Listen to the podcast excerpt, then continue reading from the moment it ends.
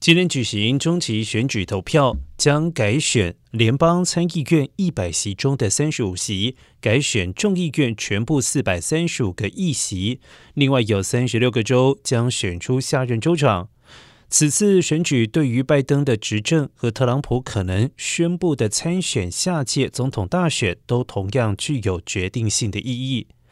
周一，双方在投票前的最后冲刺，加紧为各自阵营拉票对决。目前民调显示，共和党有机会拿下国会参众两院多数席次。共和党选情乐观，也意味着现任众院共和党领袖麦卡锡有望成为新任的众院议长，代替担任两任议长，也是美国史上唯一女性众议院议长的佩洛西。